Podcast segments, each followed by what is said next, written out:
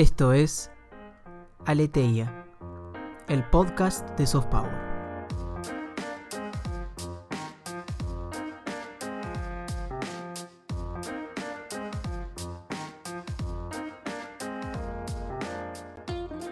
Nuestro invitado de hoy es Federico Merque. Federico es doctor en Ciencias Sociales por la Facultad Latinoamericana de Ciencias Sociales, director de la Maestría en Política y Economía Internacional de la Universidad de San Andrés e investigador del CONICET.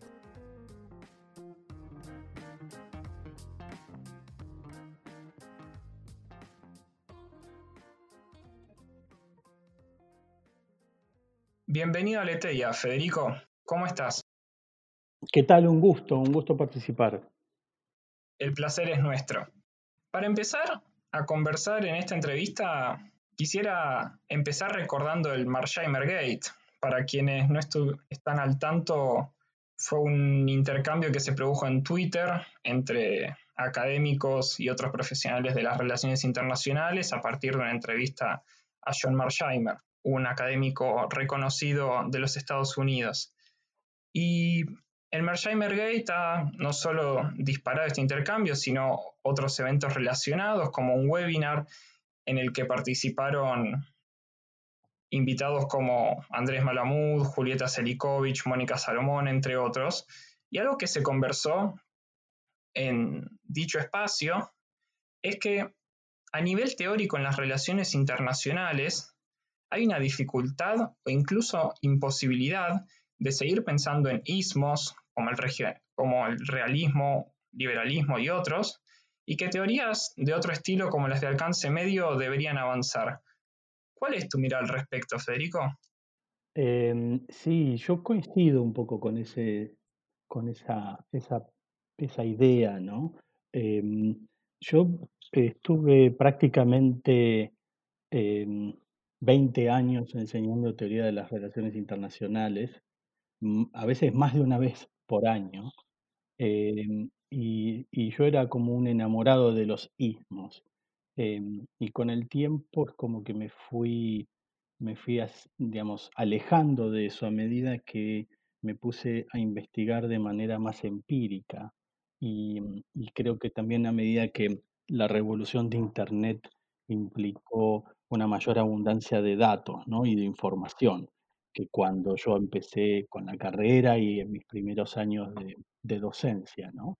Y a medida que me puse a investigar temas más específicos me di cuenta que los ismos eran em, demasiado amplios, demasiado abarcadores y que yo quería tratar de encontrar respuestas a preguntas más chiquitas, ¿no? No preguntas vinculadas con por qué los estados entran en conflicto o cuáles son las chances de cooperar, sino más bien por qué determinados estados promueven más los derechos humanos que otros, ¿no?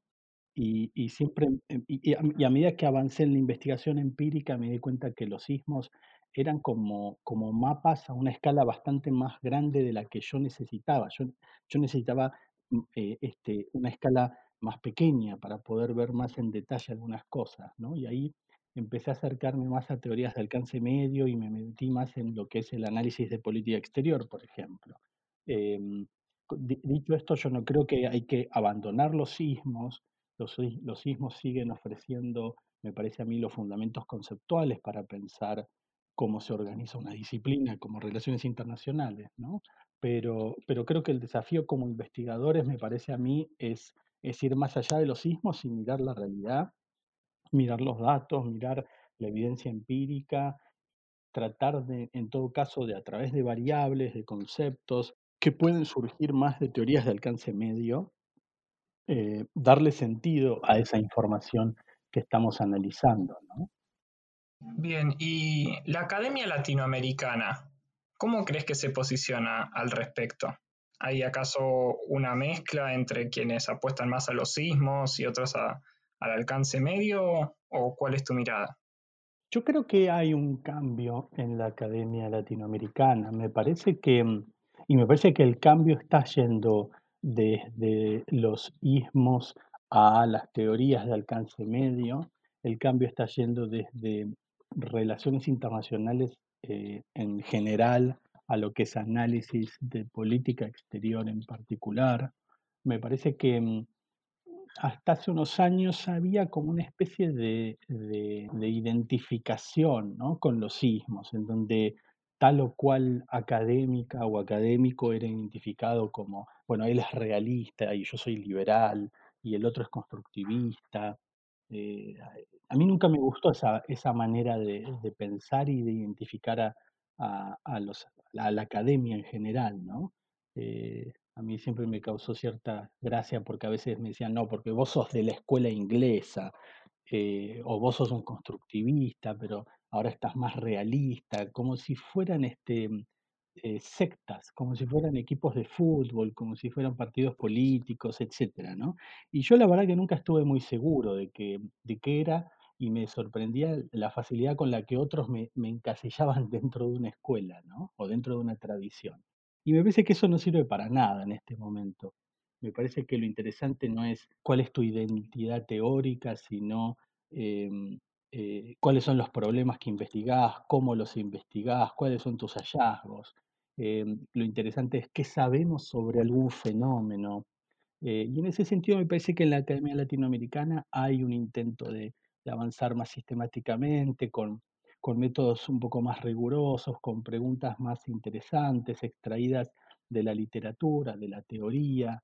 Hay una suerte de avance hacia unas relaciones internacionales más, más empíricas, ¿no? Me parece que, que hay que dejar un poco de lado el ensayo, eh, el, estudio de caso así muy, muy anecdótico, casuístico, etcétera, y pensar en términos más, eh, más sistemáticos, más rigurosos, ¿no? Hacer preguntas más rigurosas y, con métodos más rigurosos, eh, sean cualitativos, sean cuantitativos, sean triangulación de métodos, pero, pero yo creo que hay un cambio en la academia, te hablo, diría yo, en los últimos siete, ocho años, ¿no? En esa dirección. Tomo esto último que comentaba Federico de tener que reorientar un poco los objetos de estudio y demás cuestiones vinculadas a la academia. Y en relación a eso te pregunto, ¿cuáles crees que son los temas que ameritan atención analítica y tienen cierta urgencia para un internacionalista de cara a la agenda post pandemia? Uf, son muchos. eh, no, no, no sé si hay un tema en particular, porque, porque bueno, ¿qué tema no amerita ¿no? ser estudiado? La verdad es que uno debería poder estudiar eh, los temas que, les atrae, que les fascina, que les parecen interesantes, ¿no? Desde un punto de vista personal. Eh, es muy difícil pensar eh, objetivamente una agenda de investigación y decir, bueno, esto es más importante que esto otro, ¿no? me parece que que ahí lo, lo, lo, lo bueno y, y lo, rico de, de, las relaciones internacionales es, es la pluralidad de problemas que hay, ¿no? Pero intentando ofrecer alguna respuesta un poco más específica, em, hay una pregunta fundamental para mí de las relaciones internacionales es cuáles son las condiciones de cooperación eh, internacional en ausencia de un gobierno mundial. Em, cuáles son las condiciones de que esa cooperación se lleve adelante, de que haya un cumplimiento de los compromisos de cooperar en ausencia de alguien que los haga cumplir, que los fuerce a los estados a cumplir. ¿no? Eh, y me parece que este problema, eh, cuando, cuando uno mira la emergencia de crisis globales, como esta pandemia, es como que vuelven a aparecer. ¿no? en, crisis, eh, en crisis de, de esta magnitud, eh, es como siempre que hay una vuelta a los fundamentos de, cualquier disciplina, ¿no? Y en nuestro caso me parece que, la pregunta es, bueno, ¿vamos a poder salir de esta pandemia con, mayores niveles de cooperación internacional? ¿Vamos a poder repensar el multilateralismo para, para evitar la próxima pandemia que se va a venir en unos años, según algunos creen? Eh, ¿Vamos a poder reconstruir regímenes, ya sea global o regional, para ayudar a los estados más golpeados por la pandemia? ¿O la pandemia nos coloca en un modo de, autoayuda acrecentado, digamos, ¿no? Más urgente, más egoísta, más individualista, eh, etcétera. Me parece que esa es una pregunta muy interesante que, es, obviamente la respuesta no es hoy, sino está en el futuro, eh, pero que abre una agenda de, investigación eh, muy amplia, ¿no? Porque estamos hablando de cooperación, estamos hablando de instituciones internacionales, estamos hablando de un problema que es la salud global, que hace años que está en la agenda internacional, pero claramente con esto va a, subir eh, en lo que es eh, las agendas de investigación del norte y del sur, ¿no? Este, entonces me parece que, es, una, es, una, macro pregunta que sirve para, para, meter otras cosas ahí, ¿no? ¿Cuál es el rol de las organizaciones regionales, por ejemplo, eh, en, en, lo que es la cooperación en materia de, salud? ¿Cuál es la relación norte-sur en, lo que es enfrentar una pandemia? Eh, cuál es el sentido de la ayuda para el desarrollo, por ejemplo, en contextos eh, como, el, momento actual, etcétera. Interesante, Federico. Y traigo a colación uno de los actores que mencionaste en tu respuesta, los países del sur y en algunos casos también eh, países pobres o en vías de desarrollo que muchas veces se encuentran en esta región que como bien sabemos hacemos una referencia política y no necesariamente geográfica sobre ella. Para estos actores, los, países en vías de desarrollo, ¿cuáles son las dificultades de plantear una política exterior en este contexto? Y son muchas. Em, em, la, política exterior de, cualquier Estado, no solamente de los países del sur, eh, tiene que ver con, las condiciones del ambiente internacional y las condiciones del ambiente interno del país. ¿no?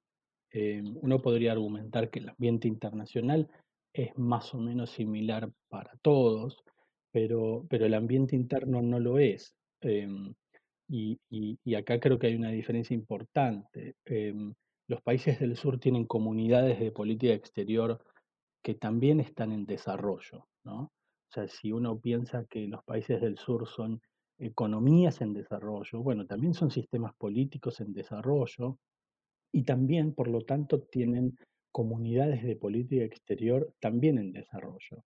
Cuando digo comunidades de política exterior, estoy pensando en esa red de funcionarios, de expertos, de centros de pensamiento, de medios de comunicación, de grupos de presión, de organizaciones de la sociedad civil, de académicos, de empresas que tienen un interés en la política exterior. Eh, y me parece que, esa es una diferencia fundamental, porque la, comunidad de política exterior en los países del sur, y con esto estoy un poco eh, ampliando, digamos, siendo muy grueso en mis trazos, ¿no? porque en el sur está Brasil, y, está la Argentina, y está Bolivia, y está Lesoto, ¿no? Eh, que ciertamente tienen comunidades de política exterior eh, diferenciadas, distintas, con variación, pero cuando uno contrasta el sur con el norte, las diferencias, eh, digamos, se reducen un poco, ¿no? Entonces, cuando, cuando miro los países del sur, y, y, lo que más miro yo es América Latina, tiendo a ver esto. Que las comunidades de política exterior son, son también comunidades en desarrollo. Esto es, hace falta expertos, Hace falta funcionarios, burócratas, políticos, empresas, medios de comunicación, intelectuales, que tengan un interés más sofisticado y más desarrollado por lo que pasa en el mundo. ¿no? Entonces, eh, me parece que, el problema de hacer política exterior desde el sur es un problema que tiene que ver con la escasez eh, de diagnósticos con la que contamos, con la que trabajamos, la escasez de conocimiento especializado, acerca de cómo funciona el mundo, la escasez de intereses eh, de la sociedad civil o del sector privado en, eh, en, la complejidad del mercado, de la globalización y de otros fenómenos. ¿no? Eh, digamos, a veces se suele decir, por ejemplo, que, que, la Argentina es muy parroquial en su mirada del mundo, y yo coincido en ese sentido. Eh, también uno lo puede encontrar en, Brasil o en México, en muchos países de la región. Eh, y, esto no tiene que ver porque nuestros políticos, nuestras políticas sean esencialmente parroquiales, sino básicamente porque no tienen incentivos para involucrarse en los temas del mundo y en los temas de política exterior. No tienen presiones ni de la sociedad, ni del sector privado, ni de los medios por especializarse en estas cuestiones. En los países centrales hay, hay funcionarios, hay burócratas que dedican prácticamente su vida entera a estos temas, y eso es, no es moneda corriente en, los países más de la periferia. Esto por el lado doméstico, Y por el lado internacional creo yo que que, uno de los principales problemas es la simetría, ¿no? La simetría entre los países centrales y los países este, del, sur global. Cuando digo asimetría, es, asimetría en términos de, recursos, de, desarrollo económico. A mí me gusta mucho el concepto del desarrollo desigual y combinado, ¿no? es una expresión que usa Trotsky, que nunca la, elabora mucho, este, pero, pero fue retomada después por varios académicos del, campo de las relaciones internacionales y esta idea del desarrollo desigual y combinado ilustra muy bien eso, ¿no? de que eh, el, desarrollo eh, es desigual, pero al mismo tiempo está entrelazado ¿no? entre los países del centro y la periferia. Y, y, estar en esa situación estamos, bueno, del lado más vulnerable, ¿no? y eso siempre es un desafío para, para hacer política exterior.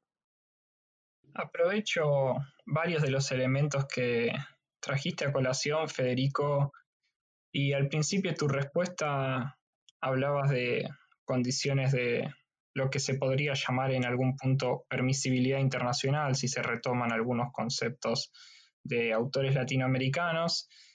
Y más allá de la pandemia, uno de los actores indiscutidos a tener en cuenta en relación a esta permisibilidad o no es Estados Unidos y de cara a las próximas elecciones de noviembre en dicho país, ¿qué cambios pensás que podría tener la política exterior de dicho país si Joe Biden gana las elecciones, en particular con respecto a nuestra región? Es una, es una buena pregunta y, me parece que no, no, es, no es muy fácil la respuesta porque la respuesta intuitiva sería pensar que Biden eh, cumpliría un poco la función del restaurador del orden liberal internacional, ¿no? Em, la respuesta más, más, más fácil es pensar a Trump como una especie de falla del sistema norteamericano, em, alguien que de manera inadvertida pudo competir, de manera inadvertida pudo ganar, y de manera muy explícita intentó em, transformar la relación de Estados Unidos con el mundo, ¿no? Y que por eso, y fracasó, y precisamente fracasó porque esa era la idea incorrecta y por lo tanto hay que volver a la normalidad y la normalidad es lo que intentaba hacer Obama, por ejemplo. Me parece que ese es, el, es como el primer razonamiento que, que, hay en muchos lados y que me parece un poco eh, es demasiado optimista y poco preciso porque el problema de Biden no es, asumiendo que gane, el problema de Biden no es solamente em, enderezar o deshacer los pasos que hizo Trump en política exterior, sino más bien intentar preguntarse qué es lo que cambió en el mundo cuando él dejó de ser vicepresidente. ¿no? Eh, eh, porque el Biden que fue vicepresidente hasta el 2016, si no me equivoco, sí, 2016, em, estaba en un mundo que, que hoy, no, no digo que, que, dejó de existir, pero que tiene otras particularidades, ¿no? Entonces Biden no puede pretender eh, hacer una especie de, de Biden 2.0, ¿no? Eh, eh, en relación a, a, la administración de Obama-Biden. Eh, en Estados Unidos el sentimiento anti-China ha crecido, la crítica a la globalización ha crecido. Eh, entonces, el mismo Biden ha mostrado eh, algunos puntos duros contra, en la relación con China. ¿sí?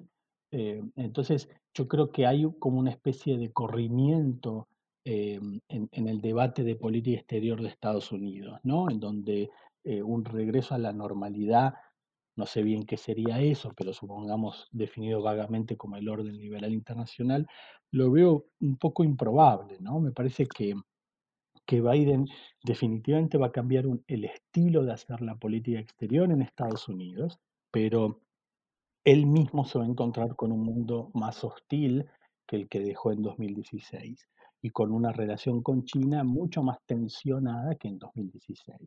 Em, ¿Significa esto que está eh, de alguna manera posicionado para chocar con China como, como lo está posicionado hoy Trump para hacerlo en caso de que gane? Tengo mis dudas. Eh, ¿Significa que esto implica repensar la relación bilateral en términos más cooperativos? También tengo mis dudas. Creo que Biden va a tratar de conciliar elementos de conflicto y elementos de, cooperación con China, ¿no? Este, pero más allá de China, me cuesta pensar a Biden como un reconstructor de ese orden liberal internacional. Me parece que incluso él mismo está hablando del compra americano, por ejemplo de fortalecer la industria, las manufacturas. Este, probablemente un Biden eh, de presidente tenga una mirada más empática, por ejemplo, con Europa, con la Unión Europea. Biden es un hombre del Atlántico Norte, e, esa, es la zona en la que él se siente confortable.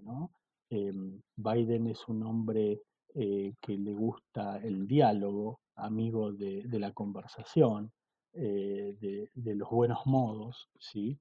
Él se jacta no solamente de conocer a los líderes kurdos, sino conocer a los nietos de los líderes kurdos. Este, y, de alguna manera eh, hay un periodista que habla de Biden como utilizando la estrategia de la empatía, ¿no? Entonces me parece que en ese sentido Biden puede traer un cambio. Eh, en temas más, de, más estructurales, me parece que, ahí va a haber algo de continuidad, ¿no? Y China lo va a medir a Biden, va, va a, tratar de ver hasta dónde está dispuesto Biden a ceder o a retroceder en las decisiones que, está tomando Trump, que son fuertes, son, son, son agresivas. Y en esto que comentabas de miradas en algunos casos muy optimistas, que tal vez había que, habría que introducir algunos matices, ¿Cuál es tu sensación sobre cómo piensa América Latina, ya sea desde la academia o desde los líderes políticos o cancillerías, de cuál puede ser el enfoque u orientación que Biden le dé a su eventual política exterior? Em, yo tengo mi punto de partida normalmente para, para Estados Unidos y América Latina consiste en que, en que Estados Unidos no tiene estrategias para América Latina. Eh, no, tuvo, ni tiene, ni creo que tenga. Em, eh, a Estados Unidos siempre le ha costado mucho desarrollar una, una suerte de gran estrategia para América Latina.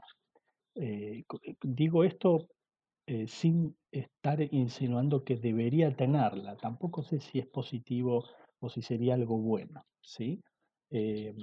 Pero normalmente Estados Unidos desarrolló hacia América Latina un tipo de, interacción que fue em, el resultado de la manera en que Estados Unidos diseñó su gran estrategia global. ¿sí? Cuando, cuando comenzó la contención fue mirar a América Latina en términos de contención y de lucha contra el comunismo. ¿no? Cuando terminó la Guerra Fría, Estados Unidos desarrolló una estrategia de, ampliación de la globalización, la democracia, el multilateralismo, y miró a América Latina con esos lentes y eso se llamó Consenso de Washington. Cuando tuvo lugar el ataque del 11 de septiembre, Estados Unidos desarrolló una gran estrategia de eh, lucha contra el, imperial, el, imperialismo, de lucha contra el terrorismo, la guerra global contra el terrorismo. ¿no? Em, y, en eso entraba esa combinación complicada de armas de destrucción masiva, terroristas y, estados villanos, para ponerlo de alguna manera, ¿no? Entonces América Latina era vista a través de los lentes de la seguridad, fundamentalmente. Y por lo tanto, como no, no era un gran problema América Latina desde esa perspectiva, bueno, se tornó un poco irrelevante, ¿no? Eh, me parece que bueno, Estados Unidos está, está cambiando en su estrategia global. em, está dejando la cuestión de la lucha contra el terrorismo como el principal problema. Me parece que a partir de Trump es mucho más claro que, la gran estrategia global ahora tiene que ver con, eh, con balancear y contener a China, el ascenso de China eh, principalmente, en segundo lugar Rusia. Entonces probablemente la relación con América Latina esté atravesada por, eh, por esta tensión China-Estados Unidos. ¿no? Y eso independientemente de que gane Trump o de que gane eh, Biden. entonces, lo primero que, que, va a ver Biden, me parece a mí, en América Latina es, bueno, ¿qué probabilidad hay de recuperar América Latina para Estados Unidos, para la influencia de Estados Unidos? Eh, me imagino a Biden tratando de tener un diagnóstico lo más ajustado posible acerca de cómo ha crecido la presencia de China en la región, en términos comerciales, en términos de inversión, en términos de cooperación en temas sensibles para Estados Unidos, ¿sí? Este, y de qué manera Estados Unidos puede recuperar algún espacio. Eso me parece que va a ser un poco la, el, el prisma. Sobre eso, eh, Biden es demócrata y los demócratas tienen también les interesa lo que es la democracia, los derechos humanos, de modo tal que Cuba y Venezuela van a estar en la agenda. Ahí quizás podemos ver algún cambio interesante en la relación con Cuba, porque Biden siente que lo que hizo Obama con Cuba fue positivo. Entonces probablemente Biden busque normalizar definitivamente la relación con Cuba. Esto es algo que Obama empezó a hacer, pero al final de su mandato. Entonces, eh, es como que terminó trunco, terminó en, a mitad de camino, entonces Trump lo pudo revertir. Si esto es algo que Trump encara desde el día uno, hay muchas más chances de, crear una nueva normalidad en la relación con Cuba, me parece que eso sería formidable. Con Venezuela no, no espero muchos cambios. Eh, Biden va a seguir peleando contra el régimen de Maduro, quizás se altere la forma en que Estados Unidos articula una coalición o recursos, sanciones, etcétera, para luchar o para intentar provocar un cambio de régimen en Venezuela. ¿sí? Habrá un, diseño distinto, pero el objetivo va a seguir siendo el mismo. Este, eh, después hay otra agenda, si se quiere, un poquito más renovadora, que tiene que ver con la energía Em, las energías renovables. Eso es una agenda que a Biden le interesa mucho. A Trump no. Trump era un hombre del petróleo, ¿no? de, los, de los grupos del petróleo, y además no cree en el cambio climático, entonces no le importaba mucho eh, depredar el ambiente. Eh, a Biden sí, Biden sí cree en el cambio climático y Biden está preocupado por el cambio climático y está preocupado por la generación de nuevas fuentes de, de energía. ¿no? Y me parece que ahí América Latina con Estados Unidos pueden tener una agenda, una agenda nueva, una agenda interesante como para, para dialogar. ¿no? Este, de modo que, que, de nuevo, diría yo que, que, Biden me parece que puede traer un poco de, aire fresco a América Latina, eh, pero el punto de partida va, a ser mirar a América Latina en esta relación China-Estados Unidos. ¿no? Entonces, cuanto más complicada está esa relación, eh, más difícil le va a ser a América Latina encontrar temas de conversación con Washington. Y ahora, Federico, te invito a meternos de lleno en América Latina y quisiera empezar por Argentina. La primera visita de Estado por parte de Alberto Fernández fue a México con López Obrador y eso implicó en algún punto una ruptura o al menos un desvío de una tradición con primeras visitas a Brasil por parte de los nuevos mandatarios de Argentina. ¿Qué repercusiones trae para nuestro vecino Brasil este acercamiento con México? Em, no sé si, si, trae mucha repercusión, porque me parece que, que em, digamos, el desarrollo de, de, una suerte de desacople, ahora que, está de moda esta palabra, ¿no?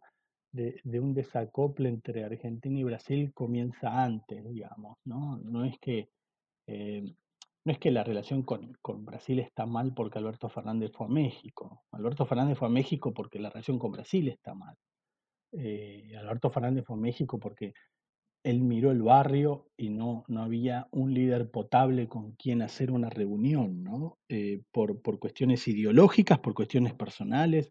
Él tendrá sus motivos, pero, pero en, su, en su evaluación, AMLO representaba un líder quizás más cerca de sus preferencias en materia de, política exterior, de, de, de, mirada de mundo, así digamos en general, ¿no? Con esto no estoy diciendo que, que Alberto Fernández y AMLO eh, se parezcan mucho, eh, pero, pero en ese momento se pensó que, que, AMLO podía ser una especie de salida, ¿no?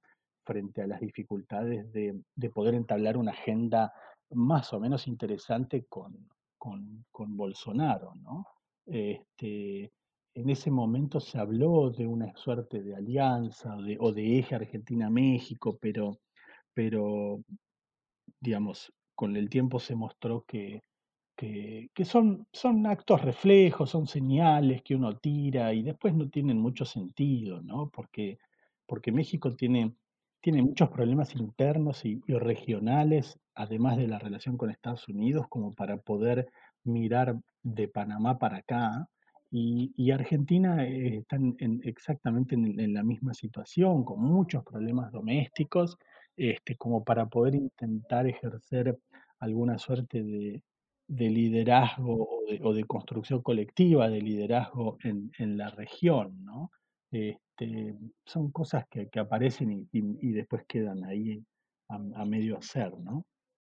Recién, Federico, mencionabas que la distancia o los no términos óptimos de la relación entre Argentina y Brasil no son producto de Bolsonaro directamente, sino que vienen de antes.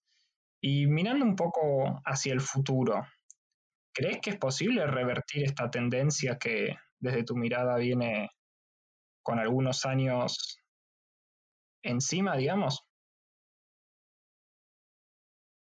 Sí, yo creo que es posible revertirla, sí, definitivamente. La agenda entre Argentina y Brasil eh, yo creo que es la agenda, una de las agendas de política exterior más complejas que tenemos.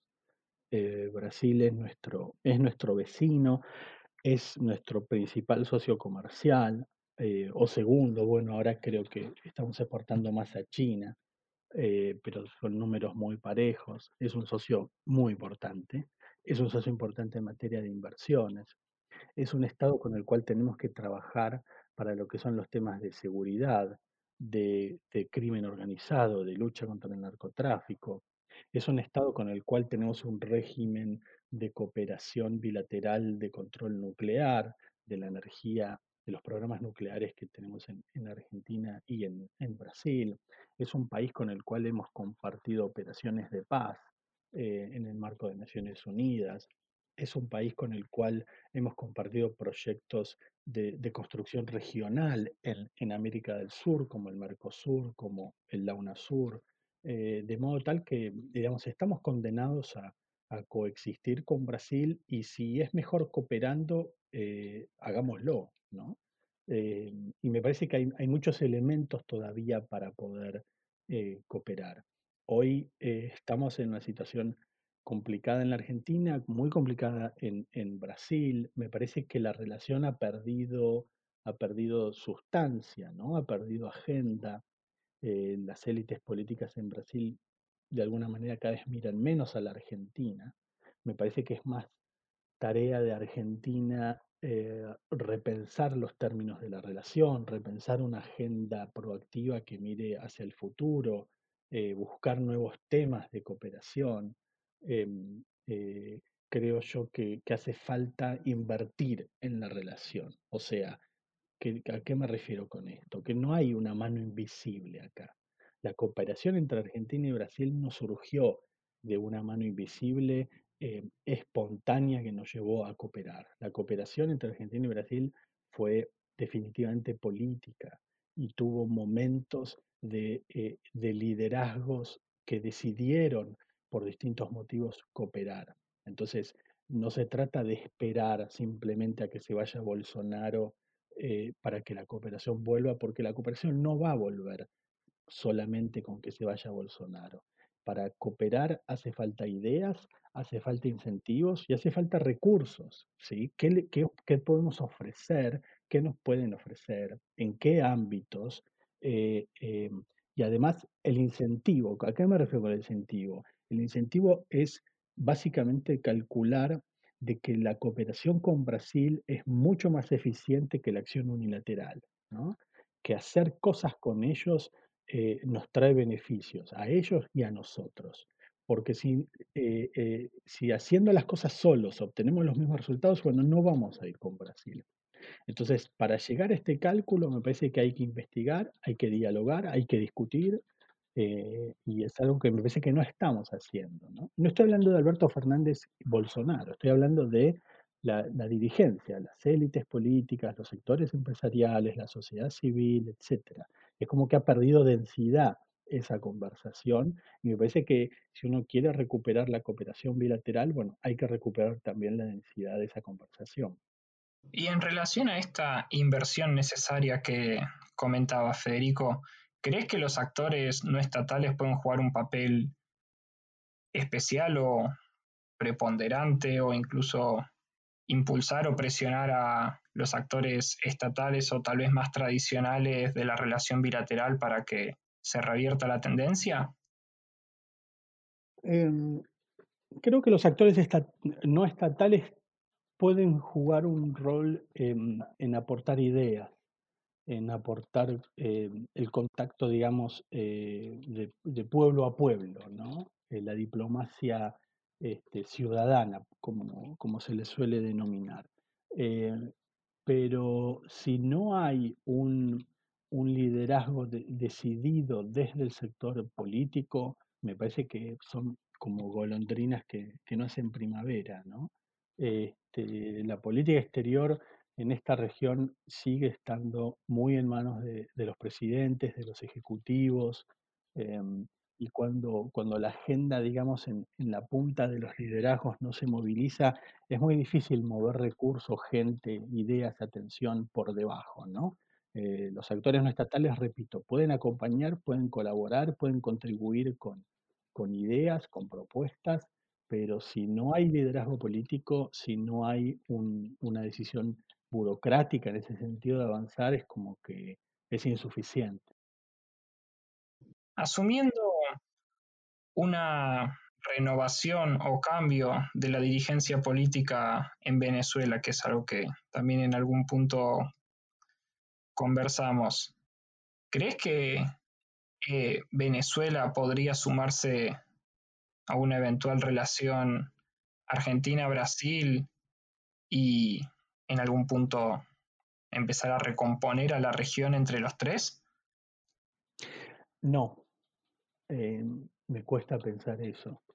Eh, creo que si, asumiendo que hay un cambio de régimen en Venezuela, más que Venezuela ayudando a componer la región, mm, lo que miro es una región tratando de ayudar a Venezuela a componerse a ella misma. Este, creo que el, que, el daño ocasionado en Venezuela por el régimen de Maduro ha sido eh, muy profundo. Creo que Venezuela está atravesando una crisis más allá de ser política, económica, eh, de derechos humanos, es una crisis sanitaria, es una crisis muy, muy elemental eh, de lo que es un Estado, de lo que es la vida en sociedad. Y, mi sensación es que una Venezuela con un cambio de régimen va a necesitar mucho tiempo de, de, costura, ¿no? de volver a construir un, un, orden que se parezca a una democracia, ¿no? a un orden más o menos republicano. Em, eh, Venezuela en este sentido me parece que es uno de los fracasos más rotundos que tuvo la región en los últimos 20 años. Eh, fracaso institucional, fracaso de desarrollo, fracaso en todo sentido, ¿no? Y me parece que es un fracaso para la región, porque la región ha hecho muy poco, ha podido hacer muy poco para evitar llegar a esta situación, ¿no?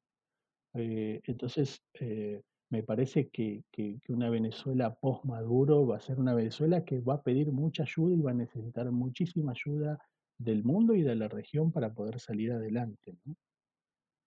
Y ahora, cambiando la mirada hacia otros países de la región, por la pandemia parece que fue hace mucho tiempo, pero en realidad fue solo un año aproximadamente cuando hubo distintos estallidos sociales en diversos países de la región y el caso de Chile fue uno de los más emblemáticos por diversos motivos.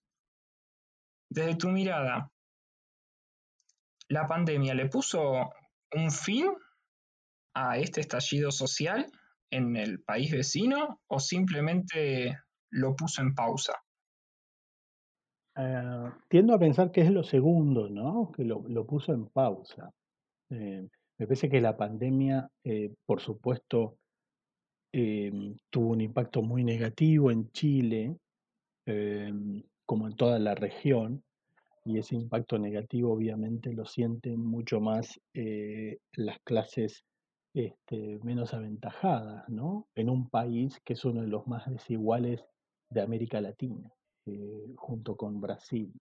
En ese sentido, la pandemia lo que va a hacer es incrementar estas desigualdades, eh, de modo tal que eso lo que hace es generar mayores presiones para que el sistema político pueda dar una respuesta y para que encuentren un, nuevo orden constitucional, ¿no? Me parece que, digamos, tratando de ser optimista, me parece que es saludable el debate que se ha generado en Chile, ¿no? O sea, uno ve hoy la situación y, es muy problemática, pero bueno, ¿en qué país de la región la situación no es problemática?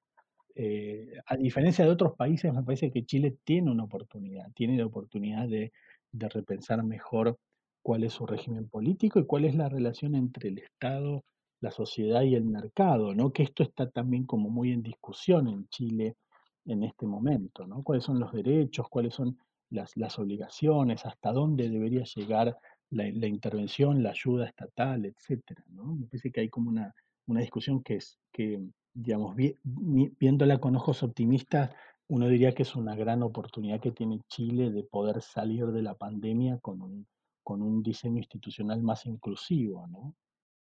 Interesante, Federico. Y ahora te propongo corrernos un poco la región de Latinoamérica y ahondar en otro espacio tuyo de desarrollo profesional.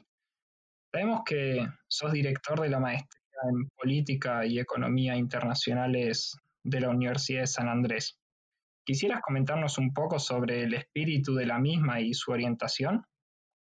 Sí, con gusto. Em, es una maestría que, a diferencia de, otras maestrías, ofrece un, ofrece un punto de vista, ¿no?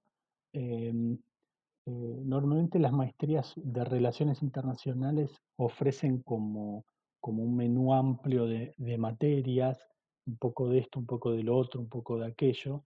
Em, en, la maestría de San Andrés lo que, lo que decidimos hacer fue focalizarnos eh, eh, en, cómo interactúa la política y la economía principalmente, y cómo la interacción entre lo político y lo económico ocurre en un mundo de reglas, básicamente. Decir esto hoy parece un acto de inocencia extrema, eh, pero el mundo está muy reglado o regulado. Eh, vivimos en el sistema internacional más legalizado de la historia eh, y cada vez es mayor la regulación. Después podemos discutir qué se, qué se cumple y qué no se cumple, pero, pero esa regulación existe y se llama gobernanza, se llama multilateralismo, se llaman regímenes, eh, hay muchas formas de nombrar esto, ¿no? Entonces, eh, el enfoque nuestro en la maestría tiene que ver con eso, con, cómo la política y la economía eh, trabajan juntas en contextos más o menos institucionalizados, ¿no? O sea, es un posgrado que diría yo es, es débil para estudiar temas de estrategia militar o seguridad internacional, por ejemplo, ¿no? no tenemos cursos que vayan por ese lado. O tampoco tenemos cursos que, que hablen de eh, derechos humanos, por ejemplo, democracia y derechos humanos. ¿no? Es un curso, es un programa eh, que es más fuerte en, precisamente en la dimensión política, las cuestiones de valorativas, el poder, la ideología, etcétera, las cuestiones de la economía, las finanzas, la globalización, el comercio, em, y las cuestiones de las regulaciones, el derecho, el multilateralismo, las instituciones internacionales. ¿no? Por eso digo que más que ofrecer materias es, es, es, una perspectiva, ¿no? un punto de vista. Muy bien, Federico. Y llegamos a la pregunta final. Una pregunta que hace honor al nombre de nuestra organización. Y en ese sentido, ¿qué es para vos el soft power? ¿Qué es el soft power? Bueno, si, si mm, vamos a NAI, em, que es un poco el, el, que cultivó este concepto, em, el soft power tiene que ver con, con, los instrumentos blandos de, poder ¿no? que tienen los estados a disposición. Es, es, un instrumento que más que dominar y conquistar busca seducir y atraer, ¿no? busca cooptar, busca acercar eh, me parece que el soft power eh, se ha vuelto un, concepto muy, muy importante para pensar cómo los países em, que carecen de recursos de poder duro pueden eh, ser atractivos para, para la comunidad internacional, ¿no? En términos de comercio, en términos de inversión, en términos de reputación. Em, yo creo que uno de los beneficios de pensar eh, en términos de soft power es que, es que son más los países que pueden practicar el soft power que los países que pueden practicar el hard, ¿no? Entonces, eh, eh, designar o nombrar un, un, ámbito internacional en donde podés jugar sin tener armas nucleares o sin tener un PBI muy grande, significa que, que podés abrir un poco más el juego, ¿no? Eh, y me parece que eso plantea una, oportunidad mayor para países intermedios como es la Argentina o como es Brasil o como es Sudáfrica, eh, eh, en términos de, cómo nos posicionamos o cómo queremos que, nos vean otros, otros países, la, la, sociedad internacional en su conjunto. ¿no? Con eso entonces, Federico, llegamos al fin de este episodio de Aleteia.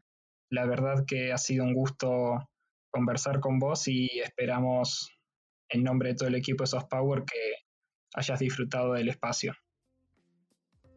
Un gusto, lo disfruté muchísimo y les deseo todo lo mejor con, con el programa. Esto fue Aleteia, el podcast de Soft Power. Esperamos que te haya gustado y nos escuchamos la próxima.